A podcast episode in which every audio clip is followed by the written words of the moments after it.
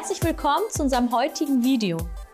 Unser heutiges Video ist ein Informationsvideo zum Thema Soziotherapie. Und die Fragen zur Soziotherapie wird uns heute Karina Bielstein beantworten. Herzlich willkommen. Dankeschön.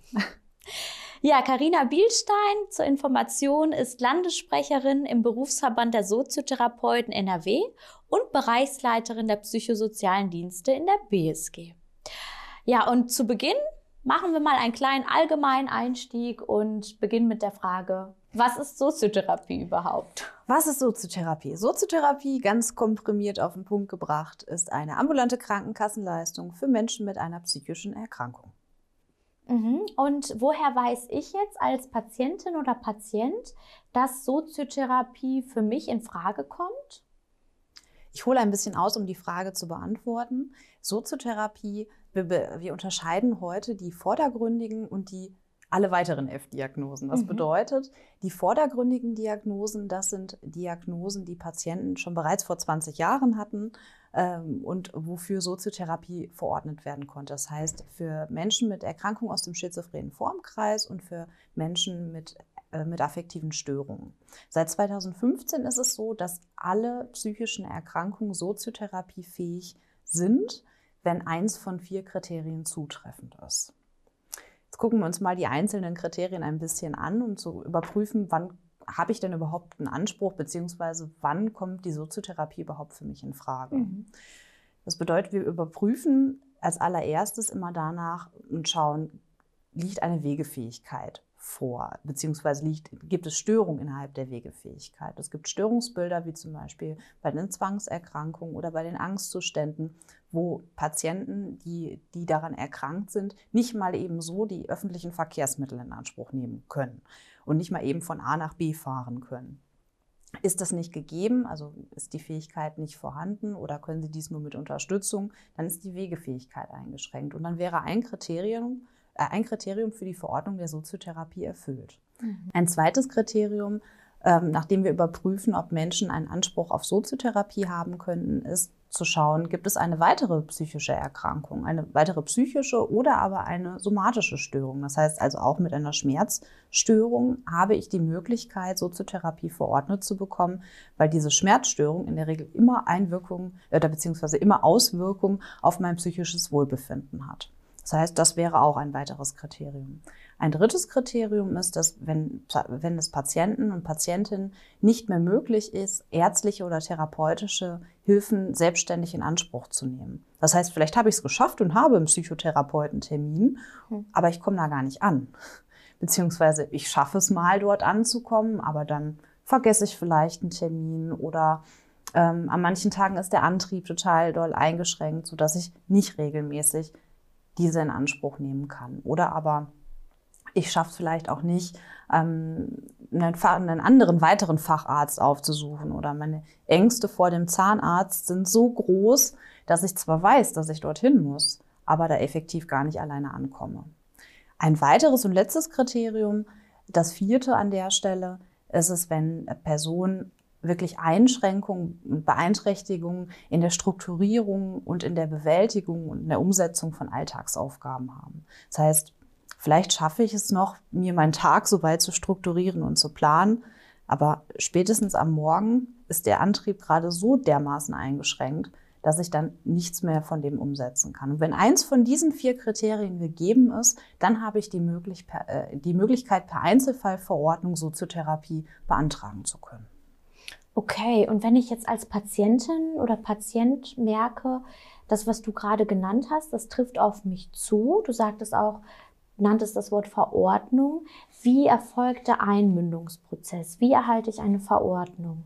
Im Optimalfall habe ich als Patient oder als Patientin bereits einen Facharzt. Also entweder ein Facharzt für Psychiatrie, ein Facharzt für Neurologie oder ein Facharzt für Psychosomatik. Mhm. Seit dem ich glaube, seit dem 30.09., da möchte ich mich aber jetzt nicht drauf festnageln, dürfen auch Hausärzte, die die Zusatzweiterbildung Psychotherapie haben, Soziotherapie verordnen. Die psychologischen Psychotherapeuten dürfen noch verordnen und die Kinder- und Jugendpsychotherapeuten haben die Möglichkeit, eine Verordnung für die Soziotherapie auszustellen. Jetzt ist es allerdings so, dass viele Patienten oder Patientinnen, für die das, in, für die das wirklich hilfreich wäre, gerade die Herausforderung haben, überhaupt bei dem Facharzt anzukommen. Das heißt, da wird es dann meistens etwas schwierig, mhm. aber genau für solche Fälle gibt es die Möglichkeit, über den Hausarzt zu gehen. Und der Hausarzt hat die Möglichkeit, eine Verordnung, die der Überweisung der Indikationsstellung, das klingt ganz, ganz böse, ganz kurzes Wort dafür ist das Formular 28. Also Hausärzte haben die Möglichkeit, das Formular 28, äh, das im Prinzip dabei unterstützen soll, mit Hilfe eines soziotherapeutischen Leistungserbringer, wie zum Beispiel wir, die BSG, mithilfe von uns bei einem Facharzt angebunden zu werden und dann kann der Facharzt dann im nächsten Step äh, die richtige Verordnung ausstellen. Genau. Mhm. Und wie lange habe ich dann Anspruch auf Soziotherapie? Also insgesamt haben gesetzlich krankenversicherte Personen einen Anspruch auf bis zu 120 Einheiten Soziotherapie in einem Leistungszeitraum von bis zu drei Jahren. Genau, also das ist so das Grobe. Ein Facharzt, also die, die genannten, die ich vorhin alle mal aufgelistet habe, die haben die Möglichkeit, einen, jeweils in, in 30 Einheiten, also im Kontingent von 30 Einheiten Soziotherapie zu verordnen. Der, der Hausarzt hat nur die Möglichkeit, fünf Einheiten zur Indikationsstellung zu verordnen. Und die werden dann leider auch von der ersten Folgeverordnung abgezogen. Das klingt immer alles ein bisschen kompliziert.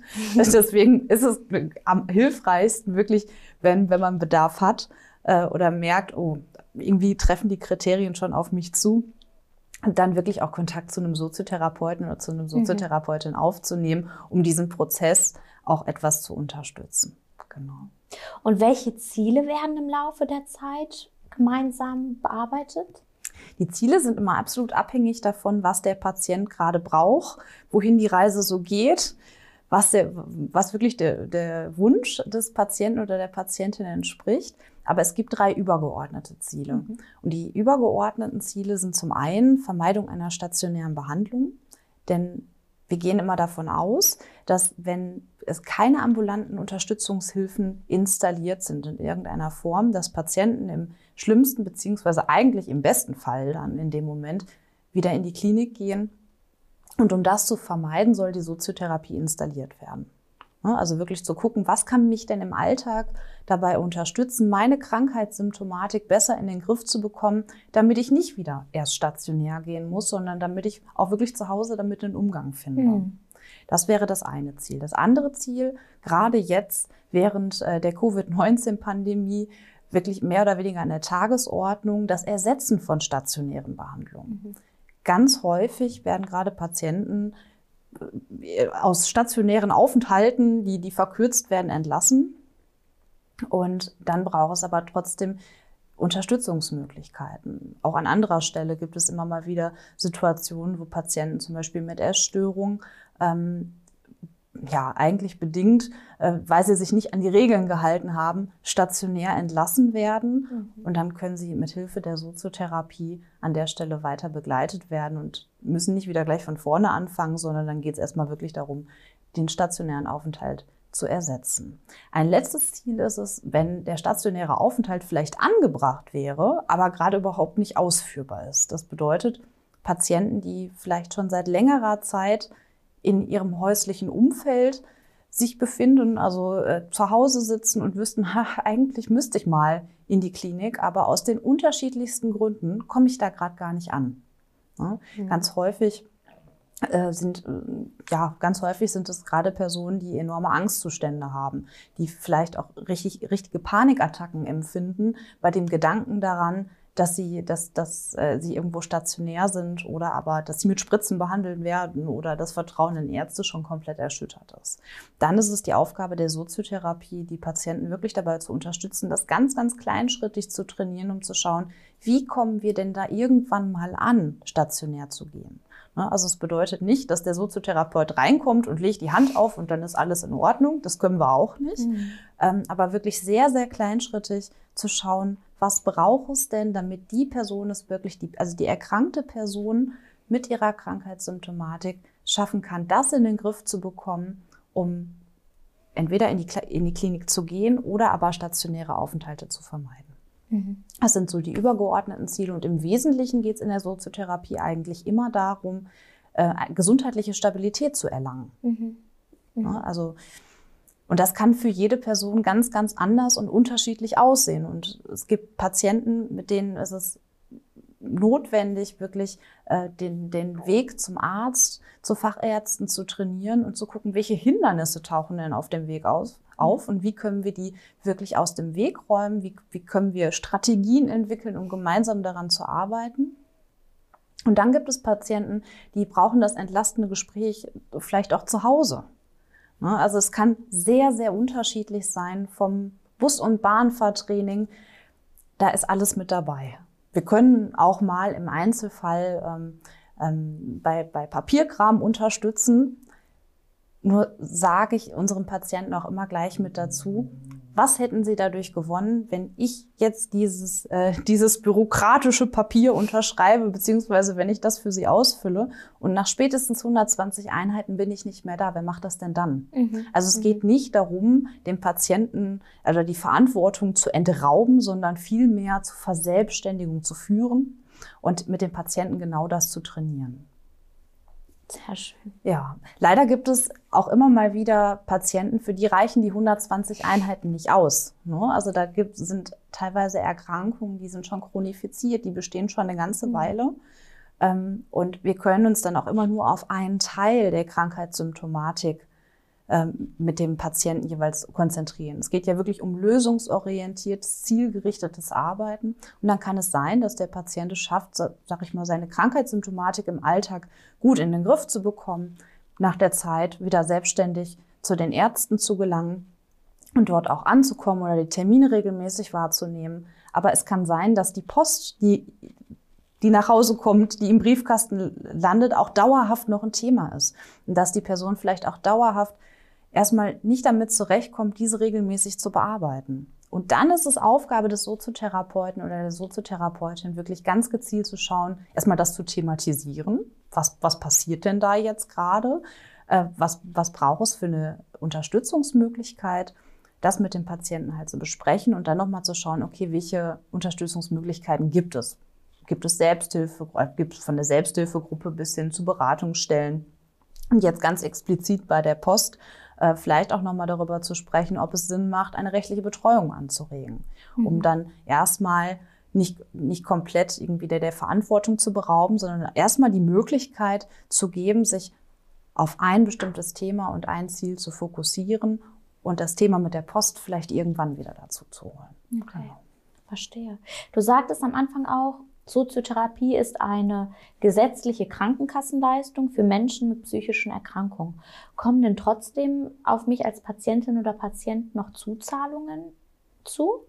Ja, es ist, es ist so, dass ab dem 18. Lebensjahr Zuzahlungen anfallen. Das impliziert zum einen, dass es auch für unter 18-jährige mhm. Soziotherapie möglich ist. Das ist so. Wir bieten das ab dem 14. Lebensjahr an.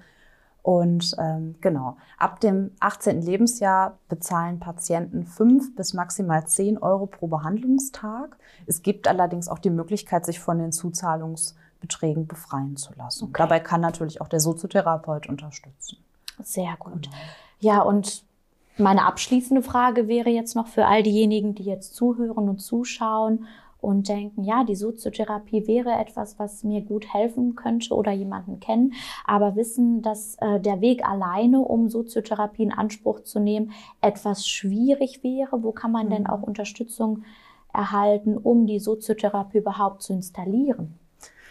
Ich glaube, am einfachsten ist es tatsächlich, bei dem Soziotherapeuten oder der Soziotherapeutin anzurufen und in Kontakt zu gehen. Jetzt weiß ich ja, dass das bei manchen Patienten wirklich auch schon die erste Hürde an der Stelle ist. Von daher, wir haben, also ich kann jetzt erstmal nur für uns sprechen als mhm. BSG. Wir haben eine E-Mail-Adresse dafür eingerichtet, soziotherapie.bildung-sg.de.